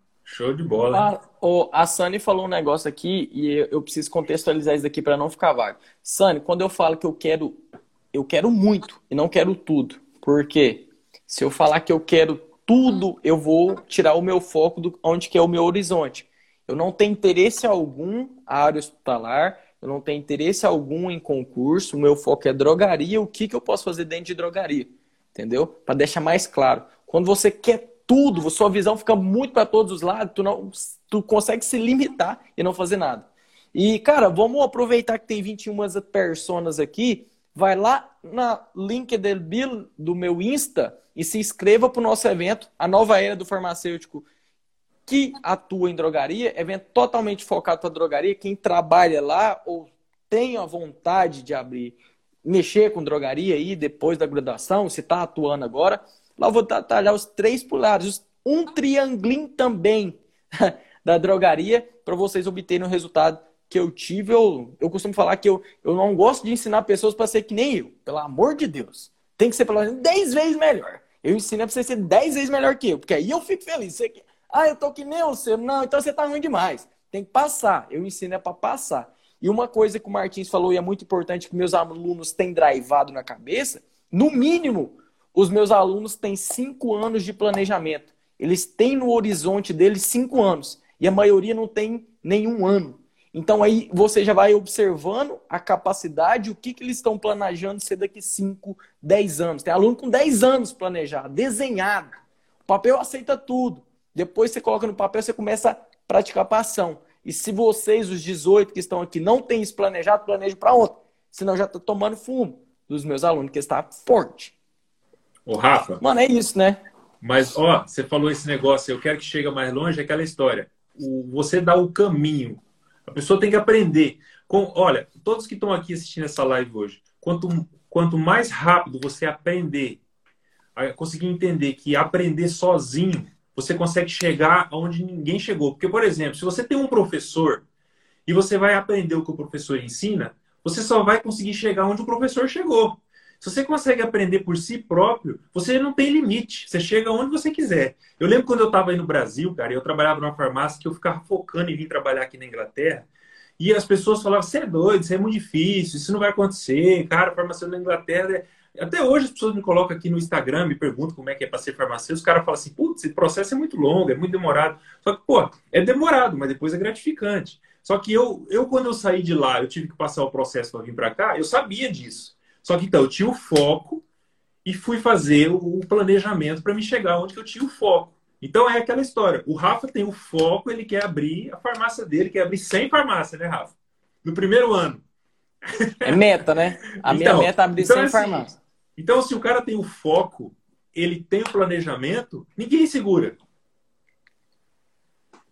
Cara, o, o, o, falou de um carneiro eu lembrei do, do Caio Carneiro. Ele tem uma frase, uma frase muito forte que ele fala assim que ninguém para uma pessoa determinada. Se eu respiro e transpiro que eu quero ser em drogaria, quem que vai me parar, moço? E aí, questão que você falou do, do professor já deu um estralo aqui, né? que se eu só abrir uma farmácia, um aluno meu abrir duas, eu falei assim, Ih, professor meu, já tô tomando pau, meu, por isso tem que ter pelo menos 100. Quem estiver sem é difícil, vai pegar. Mas é bem isso, velho. Parabéns. Oh, se eu pudesse é, pôr essa, essa live aqui em algumas palavras, seria, né? Pense grande, tenha foco, tenha metas, planejamento e vá atrás daquilo que você propõe. É, se, se, é seu sonho ter o seu consultório, se é seu sonho chegar a qualquer área, independente se é consultório farmacêutico, se é drogaria, se é hospital, ponha metas e ponha metas e vá atrás. Olha o Rafael menos falando aqui concurso. Eu... Menos concurso. Menos concurso. menos concurso, porque as pessoas focam em concurso pensando só no salário. É. E aí. O salário deveria ser a última coisa que a pessoa deveria pensar, né? Exato. Que a gente vai fazer concurso que então que seja pela profissão, pela atuação mesmo. É. Não pensando, ah, acho que eu vou ganhar melhor. É, e eu, uma coisa.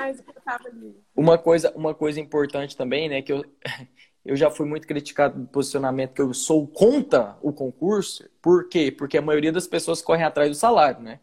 Não é por causa de executar um perito criminal. Véi, imagina que massa ser um perito, velho. Muito massa. Quando você está focado é. em ser aquele baita perito. Não focado no dinheiro, né? Porque eu coloco a minha mão no fogo e tem cases provando isso. O que o perito ganha, eu já recebi proposta para ganhar em 10 dias. Então, assim, que é o sonho de todo mundo, o cara tem que trabalhar lá, sei lá, 12, 24 horas, foldar, não sei o que lá. 10 dias eu ganhava. Então, assim, cara, é, por que esse exemplo? Por que, que o Martins tem que falar também a Gabriela tem que falar isso? Porque eu vejo, velho, esse dia pra trás eu fiquei puto. Tem que, pra não finalizar com isso daqui, porque uma coisa que tá instalada na cabeça, um cara, influencer muito forte, muito grande, falando assim, cara, farmacêutico, é, fazendo piada que farmacêutico nunca vai ganhar dinheiro. Olha os drive, né? Os drive que aprendeu na escola, na faculdade, na pós-graduação, que farmacêutico não pode ganhar dinheiro, profissional da saúde não pode ganhar dinheiro.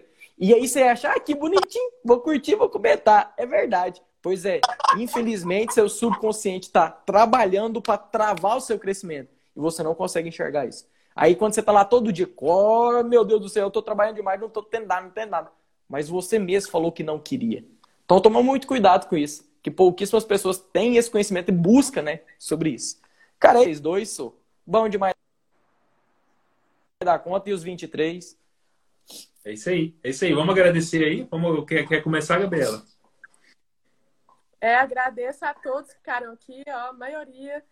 Vejo aqui que manteve o, o número de pessoas, então, muitos comentários positivos. E eu tenho certeza que vocês aprenderam muito, vão estar aí já com a mente mais preparada para abrir seu consultório, para saber sobre a área clínica.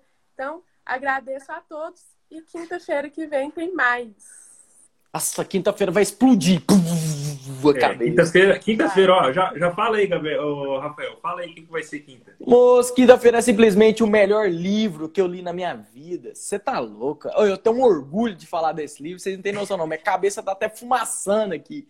É tanta drive, é tanto drive, é tanta coisa que eu vou eliminar de crença que vai explodir a cabeça. Os caras que vêm para a próxima live vão falar assim, meu amigo, se eu não tiver resultado é porque eu sou meio retardado.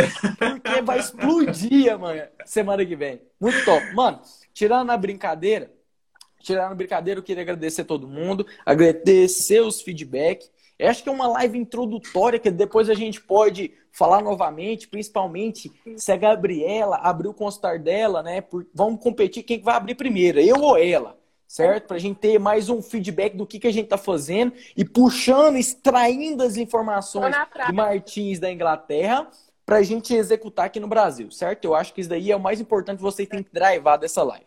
E, para finalizar, eu vou chamar de novo vocês para participar do meu evento o nome já é intuitivo de nova era, e por que, que esse nome é a nova era do farmacêutico ator em drogaria? Que eu vou trazer toda a minha base, tudo que eu fiz durante a minha carreira, o meu planejamento, o que, que eu executei e obtive resultado, para sair de entregadorzinho que todo mundo fala, ah, é entregador. Pois é, eu comecei desse jeito e se tornar é, proprietário de farmácia, e a farmácia é braba, viu? Vou falar um trem pra vocês.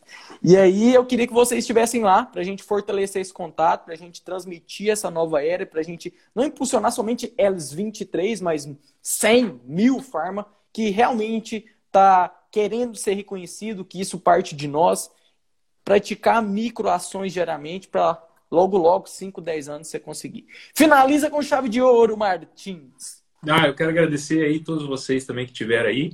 E e eu quero te falar, o dia que você for inaugurar a sua farmácia, ó, dois eventos importantes que eu vou ter que ir no Brasil. Oh. Que é o dia da inauguração da sua farmácia e o dia da inauguração do consultório da Gabriela. Aê!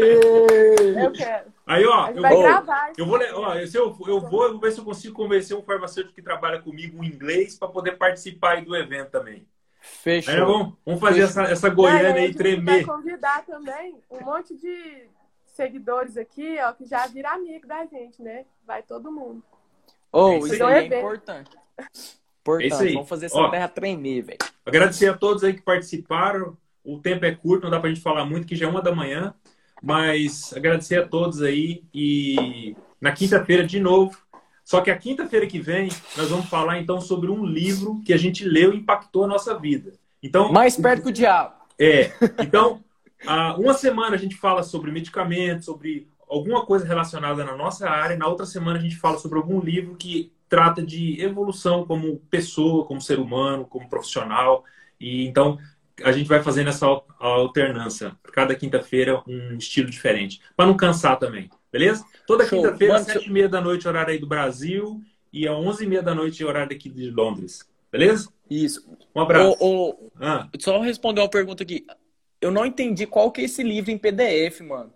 Não sei se tu tá no grupo já do evento, me manda uma mensagem no direct, daí eu não sei se é o livro da próxima live. Se for, a gente. Eu não tenho o PDF do Mais Perto com o Diabo. Eu tô escutando ele no Spotify. Eu eu... Tem? Aquele do Pai Rico, Pai Pobre tem o PDF, mas tem? o Mais Perto, Mais Perto com o Diabo eu ainda eu não pesquisei. O Mais Perto mas com o Diabo também tem PDF. É... Então dá um Google. Tem, tem o PDF também. Então, show. E Pronto. perguntando sobre a live de quinta, mesmo manda, horário. Sempre manda 19 um direct aí que a gente já manda o link pra você. É. Show. Beleza. Um abraço. Abraço. Com Deus. Tchau, gente. Obrigada. Até mais.